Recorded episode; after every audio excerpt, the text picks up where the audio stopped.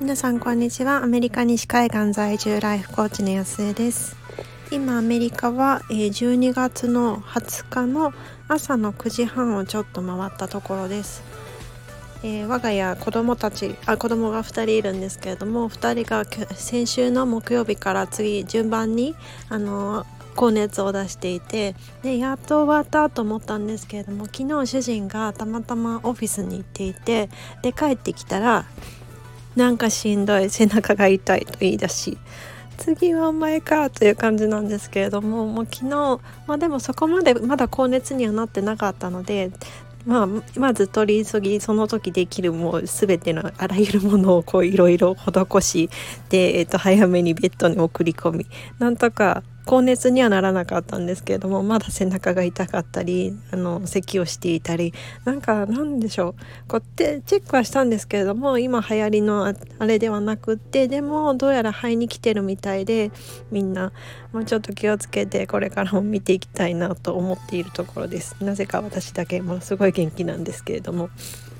まあ、究極のババ抜きですよね倒れる方がいいのか最後まで残って一人でみんなケアするのがいいのかという感じになっています今日は、えーと、昨日パートナーシップについてお話ししてみたんですけれども私たち夫婦が結婚当初やっていたこうことで結構みんなに面白がられているものについてご紹介してみたいと思います。えーと、とそれはということそれはですねもうなんかすっごい手のひらサイズのノート私今持ってるんですけれども、えっと、私たち夫婦結婚した時に夫婦のルールということでルールブックを作ったんです。でなんかそういうことを言うと「え何何それ?」っていうふうに言われるんですけれども結局何て言うんでしょうこう全然生活スタイルもその育ってきた環境も違う2人が一緒に住むことになると、まあ、よく言われるようにそのバスタオルを洗うか洗わない毎日洗うかどうかっていうところからこう違うわけじゃないですか。でそういうこう一つ一つが積み重なって私はこうのはずなのにっていう前提ででも相手は違うことをやってっていちいちちょっとちょっとしたストレスなんですよね。でまあ結婚当初のなんかラブラブな時はいいんでしょうけどもそれが積み重なってくるとそのうち喧嘩になるよねということでまあうちもえっ、とこれ3ヶ月ぐらいかな？やってから3ヶ月も経たなかったですね、まあ、すぐにやっぱり喧嘩が多くなってでなんでこんなことしてくれないなんでこんなすんのみたいな感じのやつが多かったんでちょっと一旦全部棚卸ししようみたいなことでそこで話し合いを持ちました。で話し合うだけだとまあすぐ忘れちゃうのでじゃあ全部書いとこうみたいな感じでちっちゃいあのノートを持ってきてで書き始めたんですけど書いてると大変だからっていうことでもうパソコンにわーって打ち出してで貼り付けてということで、まあ、何回かこのルールブックリバイスして今私の手元にあるのがえっともう最近しばらくリバイスしてないんですけれどもでもこれが3改訂 3, 3回目の改訂版ですね。なんだそれって感じですけど。でまあその中にはもうすっごいこう些細なこと。私はどっちかというとあんまりこう言葉が多くないタイプ。でも2人でいるともう向こうがラジオのようにずっと喋ってるんですよ。なのでまあ彼は多分思いついたことをポンポンポンポン口に言うんですけど私はあんまり言わないっていうことでだからほんのちょっとした些細なことでもきちんとすりすり合わせをするしつこいぐらいにあの相手に伝えるっていうのも、まあ、無理やり入れられましたし あ分かりましたっていう感じで、まあ、まあ、ちょっとこうね猫も入りながらですよね。そうそうそうでえっ、ー、とまあちょっと時代を表すなっていう感じなんですけど金曜日土曜日は飲み会を入れないとか なんかそんなすごい細かいところとかもありつつ毎日を丁寧に美しく生きるですとか幸せとは考え方や行動の習慣積み重ねによって生まれるもの毎日を特別な日と考えて感謝する生きていること笑えていることに感謝。とか、えっとまあ、いろいろコラムに分かれてるんですけれども夫婦関係のところでは一緒に叶える大きな夢をいくつも持ち一緒にワクワクするとか、まあ、そういうこうちょっと大切にしたい2人でこう進んでいきたいあの方向性みたいなところまであの合わせて書いてあるようなルールブックを持ってます。でまあこれを作ってからやっぱり劇的にあの喧嘩することが減ってというのはお互い何て言うんでしょうもう方向性が分かってる。こういうふうにこういう期待を持っているからこういう方向に行きたいしでそれもすり合わせができているっていうのがあるので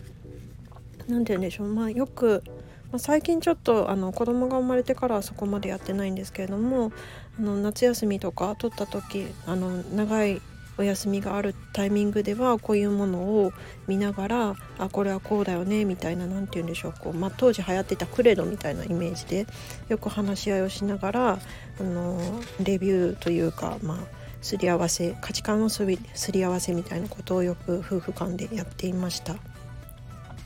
でなんかこうこういうのって本当に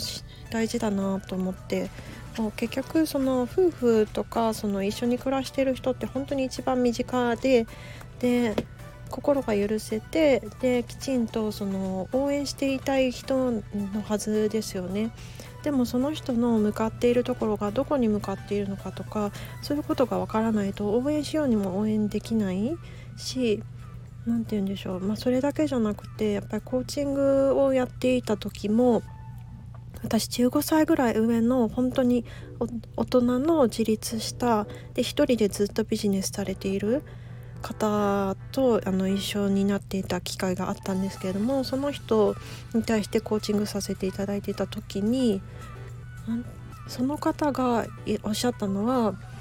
あの自分がどういう人間だって自分がどうしたいっていう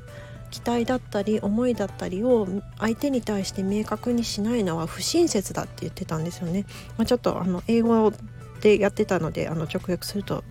あの変な感じなんですけれどもそうだから結局その相手相手にまあ期待しない方がいいんでしょうけれどもやっぱりどうしてもこう私たちって期待してしまう生き物じゃないですかだからその期待を